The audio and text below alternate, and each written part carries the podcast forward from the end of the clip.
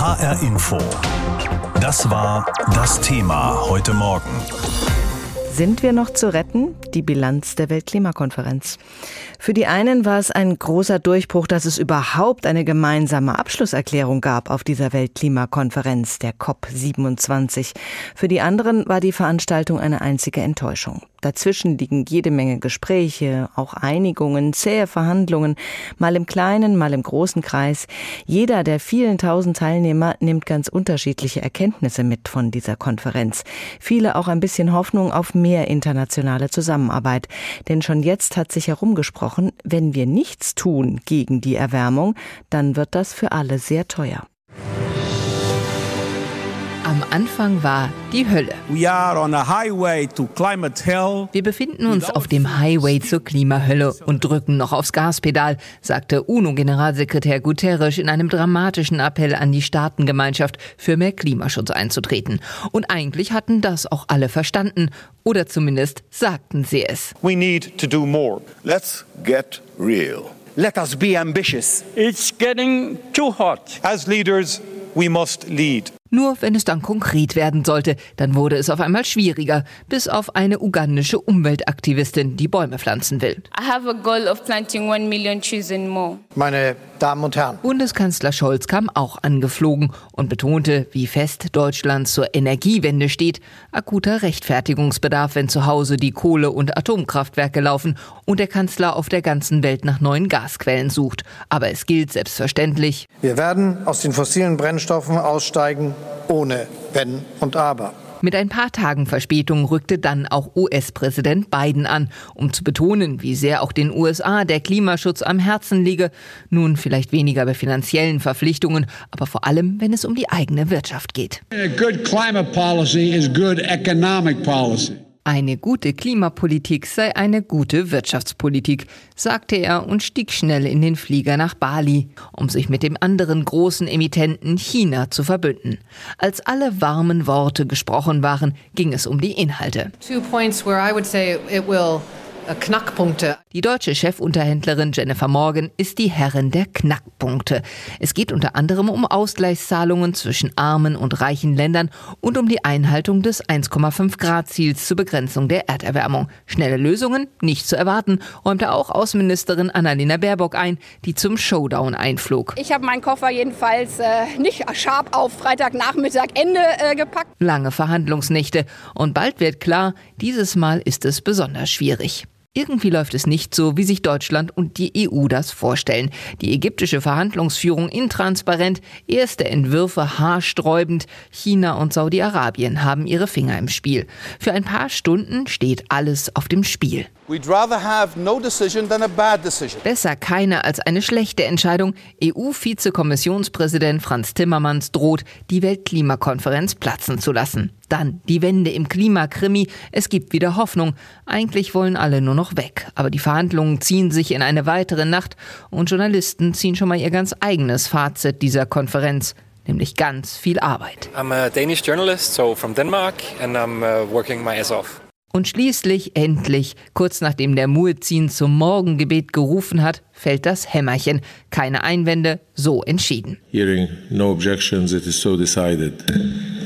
Die Entscheidung ist da, die Konferenz zu Ende. Deutschland hat sich bei den klimabedingten Schäden und Verlusten durchgesetzt, aber der Abschied von allen fossilen Energien hat es nicht ins Abschlussdokument geschafft. Sehr zur Empörung der Umweltaktivisten wie Luisa Neubauer. Es ist nicht annähernd das drin, was man bräuchte. Die Politiker, wie immer bei Kompromissen, nur halb zufrieden. Das Ergebnis alles andere als eine Sofortrettung des Klimas. Und schon wird alles wieder abgebaut. Die ganze große Glitzer-Pseudo-Ökomesse rund um die Konferenz verschwindet wieder. Rund 40.000 Menschen reisen wieder ab, die meisten mit dem Flugzeug, um nächstes Jahr wiederzukommen, dann nach Dubai zur nächsten Weltklimakonferenz, mit dem gleichen vermeintlichen Ziel, das Klima zu schützen, in vielen kleinen Trippelschritten. Auf dem Highway zur Klimahölle mit dem Fuß auf dem Gaspedal. So geht's auch nach der COP27 weiter, berichtete uns Anna Osius. Zum Schluss hat Deutschland ja noch mal viel diplomatischen Druck gemacht und tatsächlich ist eben eine gemeinsame Abschlusserklärung zustande gekommen. Aber dennoch für Bundeswirtschafts- und Klimaschutzminister Robert Habeck war es eine mindestens mal schwierige Konferenz. Umweltministerin Steffi Lemke findet, das Ergebnis bleibe hinter dem Notwendigsten zurück und Entwicklungsministerin Svenja Schulze fordert, dass neben der EU auch die USA und China einzahlen sollen in den beschlossenen Fonds für besonders vom Klimawandel Klimawandel betroffene Länder. Lothar Lenz fasst uns die Reaktionen auf die zweiwöchigen Verhandlungen in Sharm el-Sheikh zusammen. Begeisterung klingt anders. Außenministerin Annalena Baerbock nannte das Verhandlungsergebnis am Ende der Klimakonferenz mehr als frustrierend. Denn das anderthalb Grad Ziel rücke in weite Ferne, solange einige Staaten einen effektiven Klimaschutz blockierten. Bei Baerbocks Ministerkollegen Robert Habeck wird der Frust zur Entschlossenheit. Deutschland werde die Abkehr von Kohle, Öl und Gas weiter beharrlich vorantreiben, schrieb Habeck in einer Erklärung.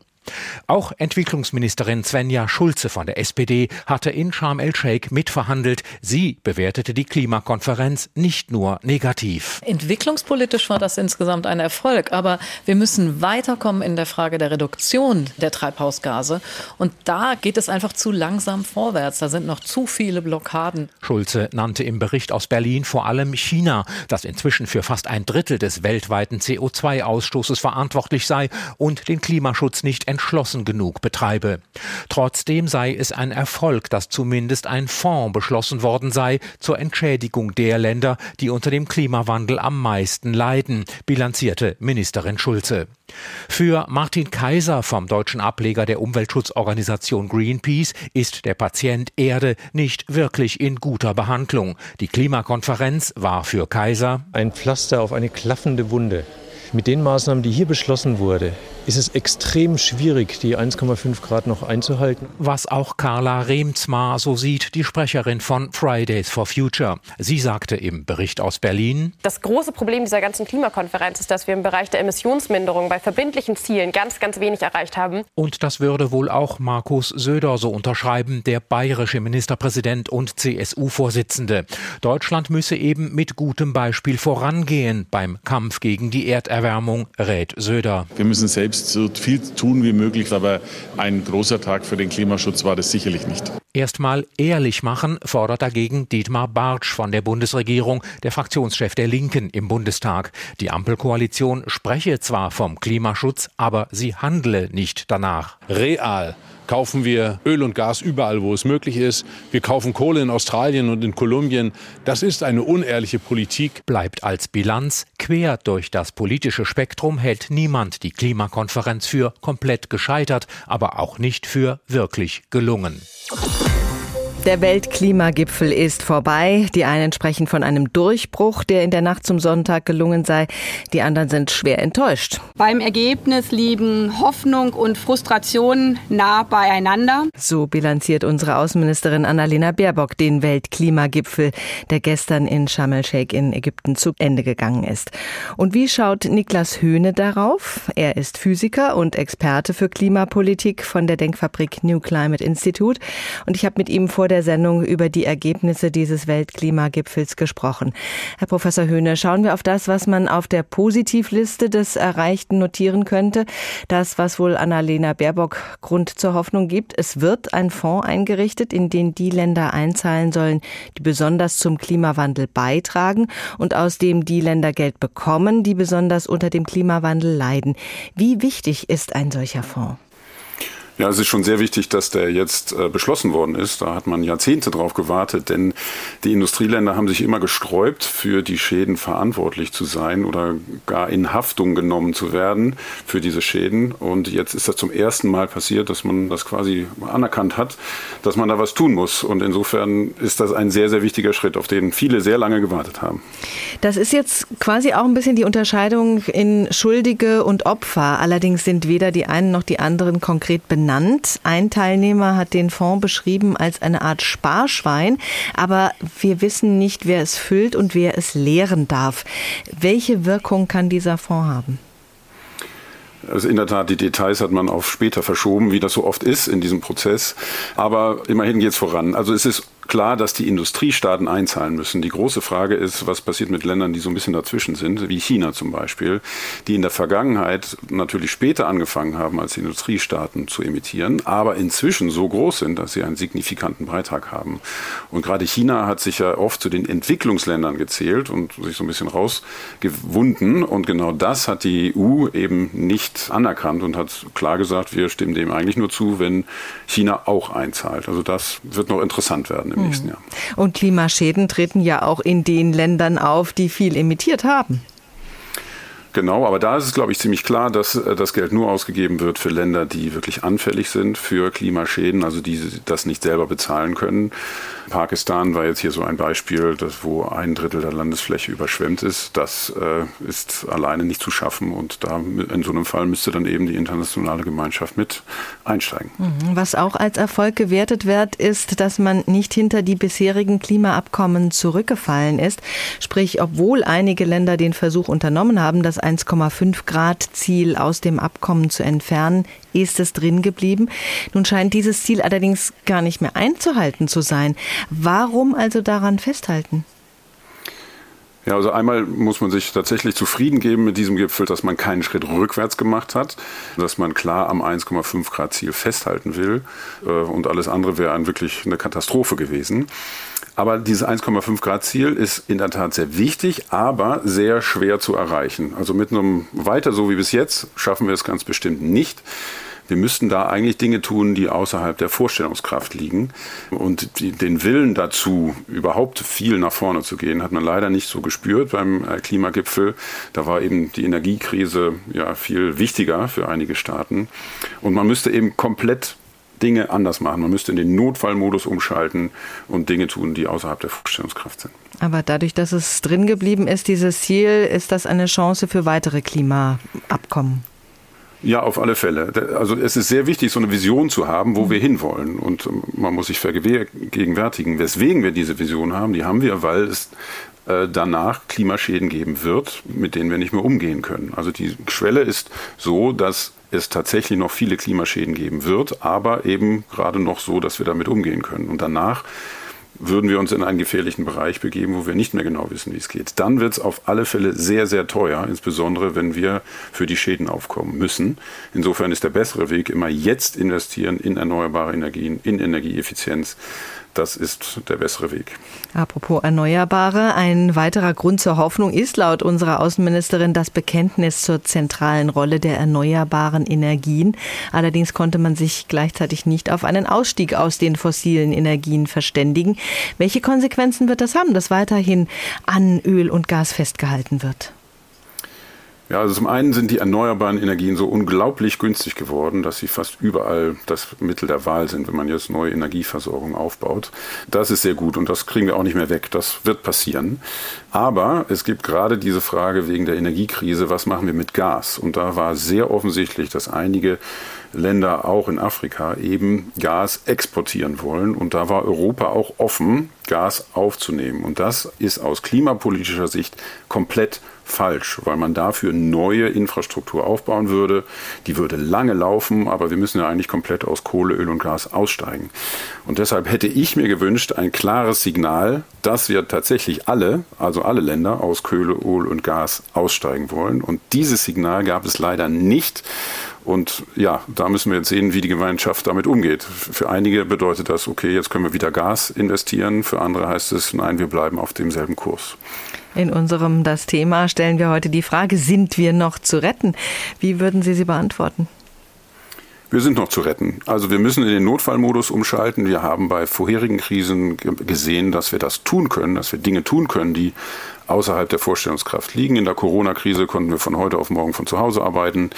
In der Energiekrise konnten wir von heute auf morgen 200 Milliarden locker machen, um die Gaspreise abzumildern. Also wir können Dinge tun, von denen wir denken, das geht gar nicht. Und genau das müssten wir jetzt eben auch für Klimaschutz machen. Äh, und dann schaffen wir das auch. Kritiker befürchten, dass das Ziel, die Erderwärmung auf 1,5 Grad zu deckeln, an dem man ja festhalten will, gar nicht mehr einzuhalten sei. Denn konkrete Maßnahmen sind Mangelware. HR Info Medienschau. Nikolaus Buschlüter aus der HR Info Politik Redaktion. Wie fällt das Echo in den Medien aus auf diesen Klimagipfel? Also ich habe viel Ernüchterung gesehen, gehört und gelesen. Das Schauspiel in Ägypten erinnert viele Berichterstatter an vergangene Klimagipfel nach dem Motto erst viel Pathos von den Staats- und Regierungschefs und am Ende passiert dann wieder nichts. So fällt auch das Fazit der OM-Mediengruppe aus Fechter aus. Zitat Erneut eine herbe Klatsche für den Intensivpatienten Erde und besonders für kommende Generationen, die den Mächtigen dieser Welt offensichtlich völlig egal sind. Die Rheinpfalz aus Ludwigshafen findet, die Ursache der Krise, das Verbrennen fossiler Stoffe, wird nicht wirklich beim Namen genannt. Die Förderländer und ihre Lobbyisten haben sich erneut durchgesetzt. Und das Handelsblatt aus Düsseldorf bilanziert, das politische Geschacher bei der Klimakonferenz war unerträglich und weiter, Zitat, die Verhandlungen verliefen intransparent und chaotisch, mit der Folge, dass die Länder, mitunter Ländergruppen, tagelang ihr Eigenleben führten und in ihren Positionen verharrten. Die europäischen Staaten waren bemüht, für Lösungen zu sorgen, aber sie haben es versäumt, schon im Vorfeld verlässliche Allianzen zu schmieden. Soweit das Handelsblatt. Also viel Kritik. Zieht denn jemand auch ein positives Fazit aus diesen Verhandlungen? Ja, schon, aber die setzen die Latte dann doch sehr, sehr niedrig an. Die Mitteldeutsche Zeitung findet, wenn alle Staaten der Welt trotz Krieg und neuer Blockkonfrontation, trotz wirtschaftlicher Not im Süden und wachsendem Rechtspopulismus auch im Westen, es schaffen, zwei Wochen lang gemeinsam die Klimakrise anzugehen, zeugt das von Problembewusstsein.